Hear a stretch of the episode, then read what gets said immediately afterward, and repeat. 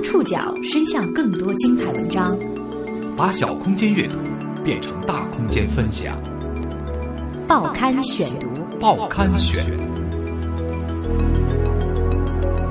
把小空间阅读变成大空间分享。欢迎各位收听今天的报刊选读，我是宋宇。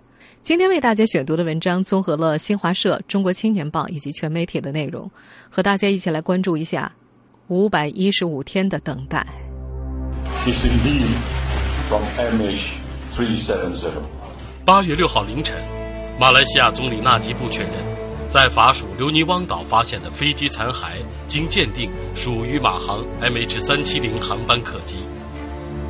消失五百一十五天之后，航空史上最大的谜团之一有了新的调查进展。但对于一百五十四名中国乘客的家属来说，这依然是个复杂的消息。在此之前，他们中有些人依然心存希望。报刊选读今天为您讲述五百一十五天的等待。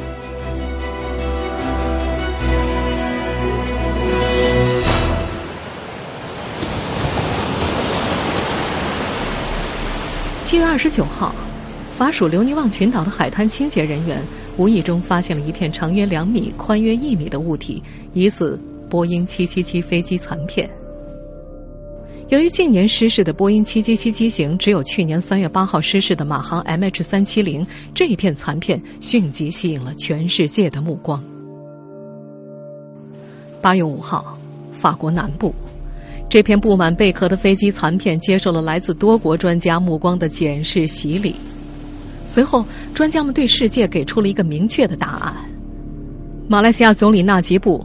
八月六号凌晨，在吉隆坡宣布了这个消息。到今天，距马航 MH 三七零失联已经五百一十五天了。带着沉重的心情，我必须告诉你们，一个国际专家组已经确认，在留尼汪岛发现的飞机残骸，的确来自 MH 三七零航班。Is indeed from MH370. We now have physical evidence. 我们现在有实际证据表明，如我去年三月二十四号宣布的一样，MH370 航班悲剧性的在南印度洋终结。自从去年三月八号，在有两百三十九人的 MH370 客机消失在云端之后，多国联手启动大规模搜寻行动。空中、水面、海底，一轮轮检视排查，一年多来，地点五亿，耗资上亿美元，创下了人类史上最昂贵搜寻行动的记录。然而，搜寻异常艰难，直到今年七月三十号之前，人们没有获得关于这架飞机的任何实物。飞机失联之后，调查人员通过分析相关的卫星数据，认定客机在南印度洋一片大约十二万平方公里的海域坠毁，这里。距离澳大利亚西南大约一千八百公里，距离发现残骸的留尼汪大约六千公里。如今，这块在留尼汪岛发现的新服翼碎片已经确定属于 MH370，但是，对于一直在等待的家属们来说，确定碎片属于那架飞机的消息发布之后，他们的心情无比复杂。虽然早在今年一月。马来西亚方面已经宣布机组成员及乘客全数罹难，但许多家人仍拒绝接受至亲可能永远不会回来的消息。报刊选读继续播出五百一十五天的等待。在新浪微博上，一位微博名叫“漫步鱼”的乘客家属一直拒绝相信自己的丈夫回不来了。八月六号的八点五十五分，这个女子。写下了这样一段话：五百一十五天，我吃不下饭，睡不着觉，在外还要装的像正常人一样。几天前查血，血红蛋白已经掉到六十二了，依然强打着精神等你回家。可我等到了什么？凌晨两点，马航电邮我说，残骸确定是三七零的。为什么？我不明白为什么？为什么？早在七月三十号，在碎片有可能属于 MH 三七零的消息传出之后，一家上海的媒体采访到了几位中国家属。这件事儿都一年多了，现在在印度那个一个岛屿上又发现了三七零的残骸，我们不认，我们不相信，嗯，它说明不了任何问题。另一位母亲在飞机上的家属说：“所以昨天晚上我们知道这个消息的时候，大家都互相劝慰，互相的解释，最后呢，大家是觉得还是不要相信他，因为再说回来，即使是。”发现了这个残片是三七零的，但是也不证不能证明我们的人和飞机是在一起的。所以没有得到这些的官方确认之前，所有媒体的专家的我都不相信。而且我指的这官方的确认，主要是指的 GCC 跟中国政府。你马来西亚政府说了，我现在都不相信了，我已经没法再相信马航跟马政府说的任何话了。这番表态从某种程度上代表了乘客家属们的普遍心态。或许，在未能深刻了解他们经历的人看来，这不过是一厢情愿的幻想；但是对他们来说，这是支撑他们的信念。二零一四年三月八号，那桩航空史上前所未有的离奇事件，将分散于二十多个省市的一百三十四个中国家庭串联到了一起。依照与乘客的关系，他们是父母。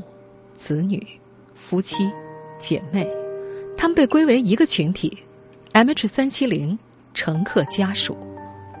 这个群体不仅仅是名义上的，这一年多来，他们时常碰面聚会，他们建立了大大小小二十多个微信群，他们还拥有一个家属委员会。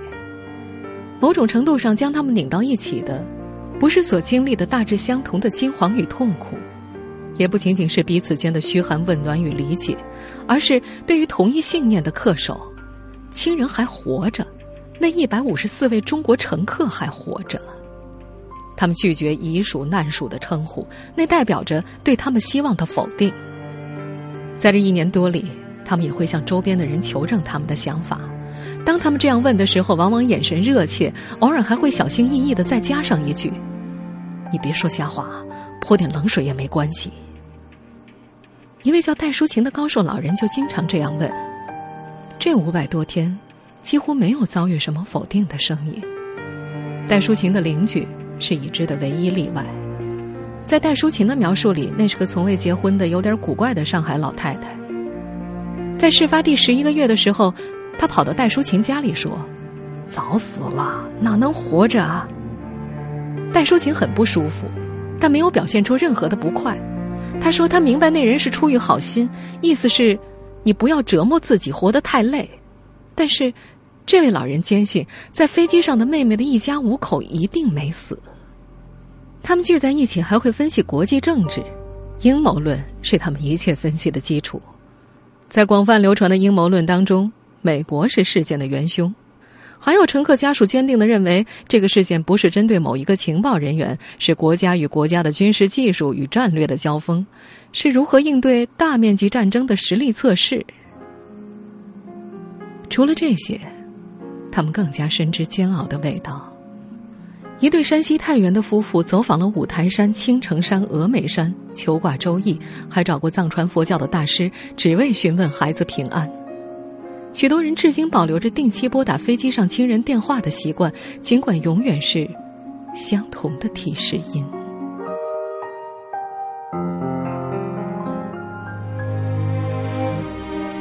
这个家属委员会最初形成是为了利于提问，不过渐渐的，这成了他们的精神依靠。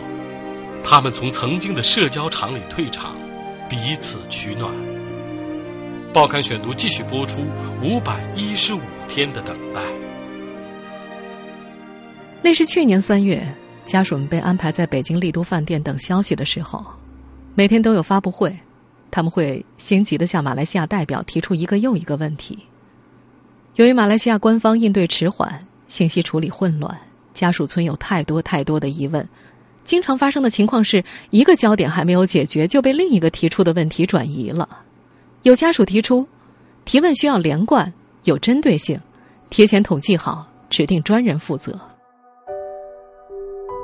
家属委员会就这样成立了。很快，这个委员会还发展成了不同组别，包括法律组、技术组、媒体组、生活组、办公室，并没有选举，个人是依据特长加入的，利用微信联系，以家委会为核心，这个群体慢慢的有了凝聚力。后来成为带头大哥的江辉就是这样进入家委会的，他是个慷慨仗义又敦厚温和的北京人。家委会二十多名成员中，多是高学历、英语好的年轻人。四十二岁的他已经算是高龄了，但是江辉的一技之长是，他是通讯专业毕业的。对于那时候人们最关心的马航的卫星信号、人为关闭应答器等问题，他拥有背景知识。江辉很快意识到，家属唯有彼此。前来慰问的朋友永远无法感同身受，而与原本没有任何生活交集的其他家属能够真正实现彼此理解。那一百五十四位中国乘客有着截然不同的人生：一个享有声望的画家团，十几个从事境外劳务的河北定州农民工，二十多位老年人组成的直销性质的商务考察团。江辉的母亲就是其中一员，还有零散的游客和公派出差者。命运上的相同处境，将他们的家属捆绑到了一起。二零一四年五月初，从丽都酒店遣散之后，马航设立的位于北京机场附近的家属沟通与支持中心成了他们的新据点。家属们管这处地方叫做空管中心。在家属们的描述里，空管中心像一个牢笼，记者被限制进入，没有电视，没有盒饭，一度连饮水机也没有。一无所获的搜救，与极其有限的信息发布，让空港中心并没有实现原有的意义。但是家属们依然主动的投往那个牢笼，像是某种自我惩罚式的苦行，又像是虔诚的朝拜。这个空港中心位于六环之外，如果从北京南站出发，需要转四次地铁，出站之后再步行二十分钟才能够到，单程需要近三个小时。不过。这里还是成了家属们的相聚之所。周一、周三、周五是约定俗成见面的日子，每逢周五最热闹，有些外地的家属也会赶过来。那个小小的会议室里充满了河南、安徽、山东、天津等各地口音，有些人完全说不了普通话。逢大事发布或者集体活动，能够有上百名家属聚集。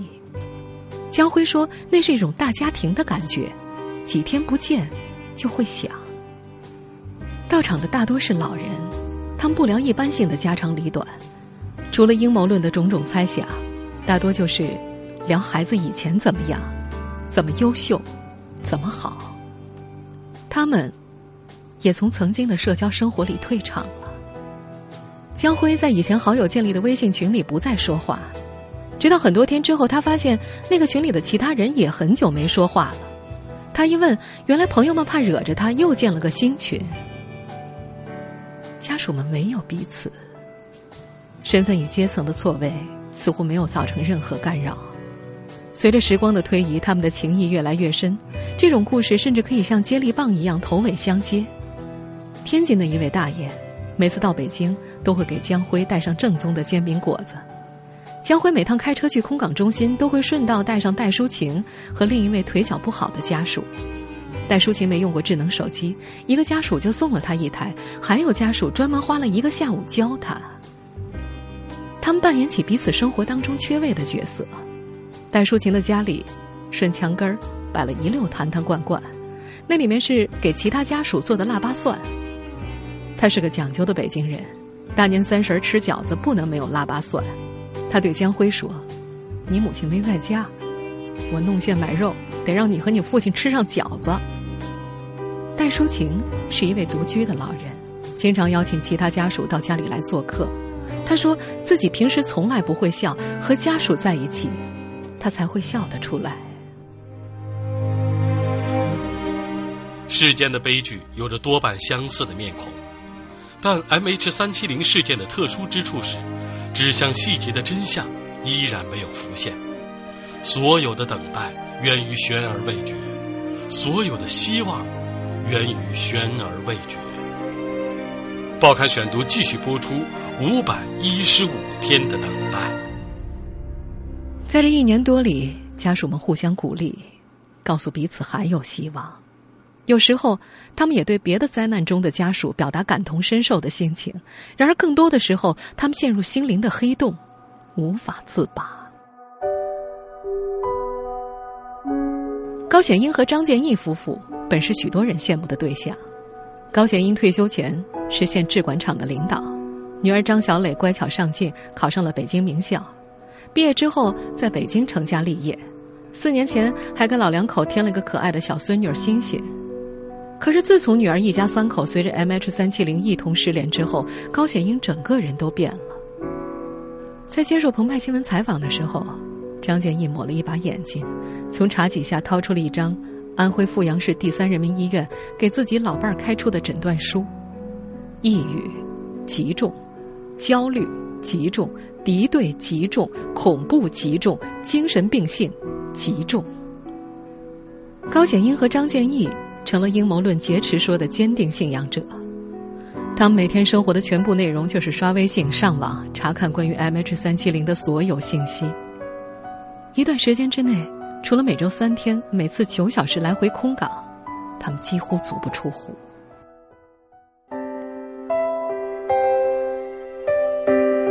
如果不往空港中心跑，张建英和老伴儿就闷在出租屋里研究马航的相关资料。已经积累了一箱子了。有时候他痴痴的坐在床头，看着贴在墙上的那张世界地图，琢磨飞机的航线。张建义的内心有些自责。一年多前，他错过了女儿的最后一个电话。女儿一家去马来西亚旅游时打来电话，当时他在楼顶的自家菜园浇水，没有带手机。他喜欢自己的小县城，从来都不喜欢节奏快的北京。女儿到北京读大学定居的十几年里，总是邀请他到北京住。他只去过两次，其中一次还是为了把老家带了几个月的外孙女送回来。但是去年五月，他在北京的城郊住下了，一口气租了一年的房子。从那时候起，他恢复了记日记的习惯，日记本已经写了厚厚的三本。生命不息，寻亲不止，是最常出现的一句话。他的老伴儿天天睡不着觉，出现了幻听，老是听见女儿的声音。去医院一查，两人都确诊重度抑郁。年轻的时候，张建义当过十一年的矿工，现在他觉得自己又回到了那个暗无天日的地下洞穴里。他假装女儿还在身边。去年的十月三十一号是女儿生日，他和老伴儿去了女儿的婆婆家，对方的老头儿也去世了，三位老人。给不在场的人过生日，炒了十几个菜，还弄了烤鸭，但最后都没怎么吃，都哭得不行了。生日礼物是纯金的转运珠，是他去北京商场里花几千块钱买的，老伴儿带女儿带着，他说女儿运气不好，要帮她转转运。女儿已经三十二岁了，但永远是父亲眼里的小女孩。父亲相信小女孩是出去玩了，被拐了，暂时回不来了。这一年多，江辉明显感觉自己老了，脸上出现了很多奇怪的斑，头发也白了。他知道是身体出了问题，但是仍然每晚三四点才睡觉，不好那么晚，不弄得自己精疲力竭睡不着。他曾是公司里的销售业务骨干，但这一年他的业绩表出现了抛物线。他常想。如果自己不工作不挣钱了，能把这个事情搞清楚，甚至把人找回来，才是一辈子最值得去做的。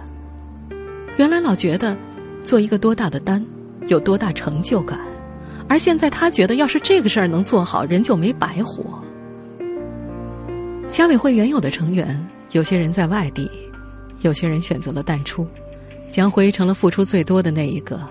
他用力维系着这个团体的团结，尽量避免最小的争议。可他内心的伤痛依然没有减少。他不敢看母亲的照片，不敢收拾母亲的证件，甚至不敢走入母亲的房间。对他而言，那个房间是封存着过往记忆的时光胶囊，能够重启的只有母亲本人。他从未和四岁的儿子说起过这件事。但是有一天，孩子突然问他：“奶奶什么时候回来？”他一下子崩溃了，躲到厨房里哭了起来。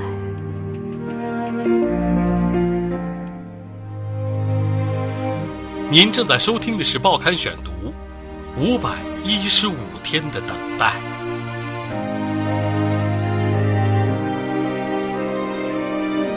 二零一五年一月二十九号，马来西亚民航局宣布，马航 MH 三七零航班失事，并且推定机上所有的两百三十九名乘客和机组人员已经遇难。不过，马航确定飞机失事的消息让很多家属在情感上无法接受，他们担心。这则声明是不是意味着搜索会停止呢？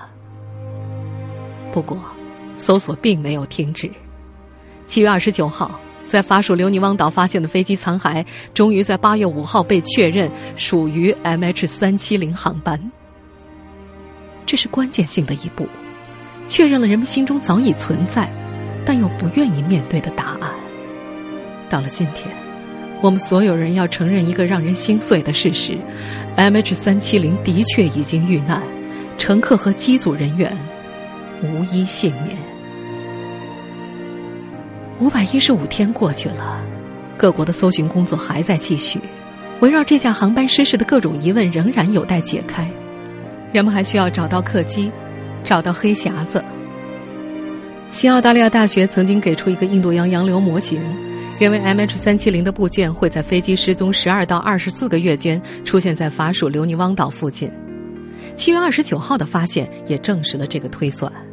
既然客机残骸随印度洋洋流漂流，那么有没有可能通过洋流走向和漂流时间反向定位客机可能的失事地点呢？对此，普遍的观点认为存在很大难度。澳大利亚航空专家杰夫·戴夫表示。找到碎片并不意味着可以缩小搜索范围，它只是证明我们找对海洋了，并不能证明找对地点。海洋洋流学家埃里克也表示，海洋的运行就像一台庞大的弹球机，飞机残骸可能散布在一个巨大的区域之内。现在，专家们正试图运用一切手段，从这片找到的飞机残片上挖出更多宝贵的线索。但是对于调查人员来说，确定这片金复翼来自 MH 三七零只是第一步，就像是一盒一千块的拼图，在留尼汪岛上所发现的残骸是他们拿起的第一块一样。一块金复翼残片，究竟能够透露出多少有价值的信息？对于未来的搜寻工作又会有什么指导意义？人们能否从中发现蛛丝马迹，解开客机失踪之谜呢？在解开 MH 三七零迷雾的路上。仍然有太多的障碍需要跨越。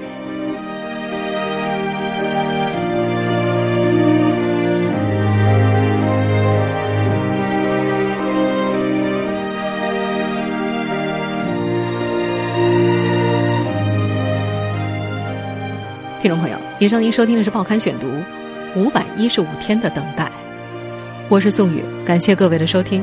今天节目内容综合了新华社。中国青年报以及全媒体的内容，收听节目复播，您可以关注《报刊选读》的公众微信号，我们的微信号码是“报刊选读”拼音全拼。下次节目时间再见。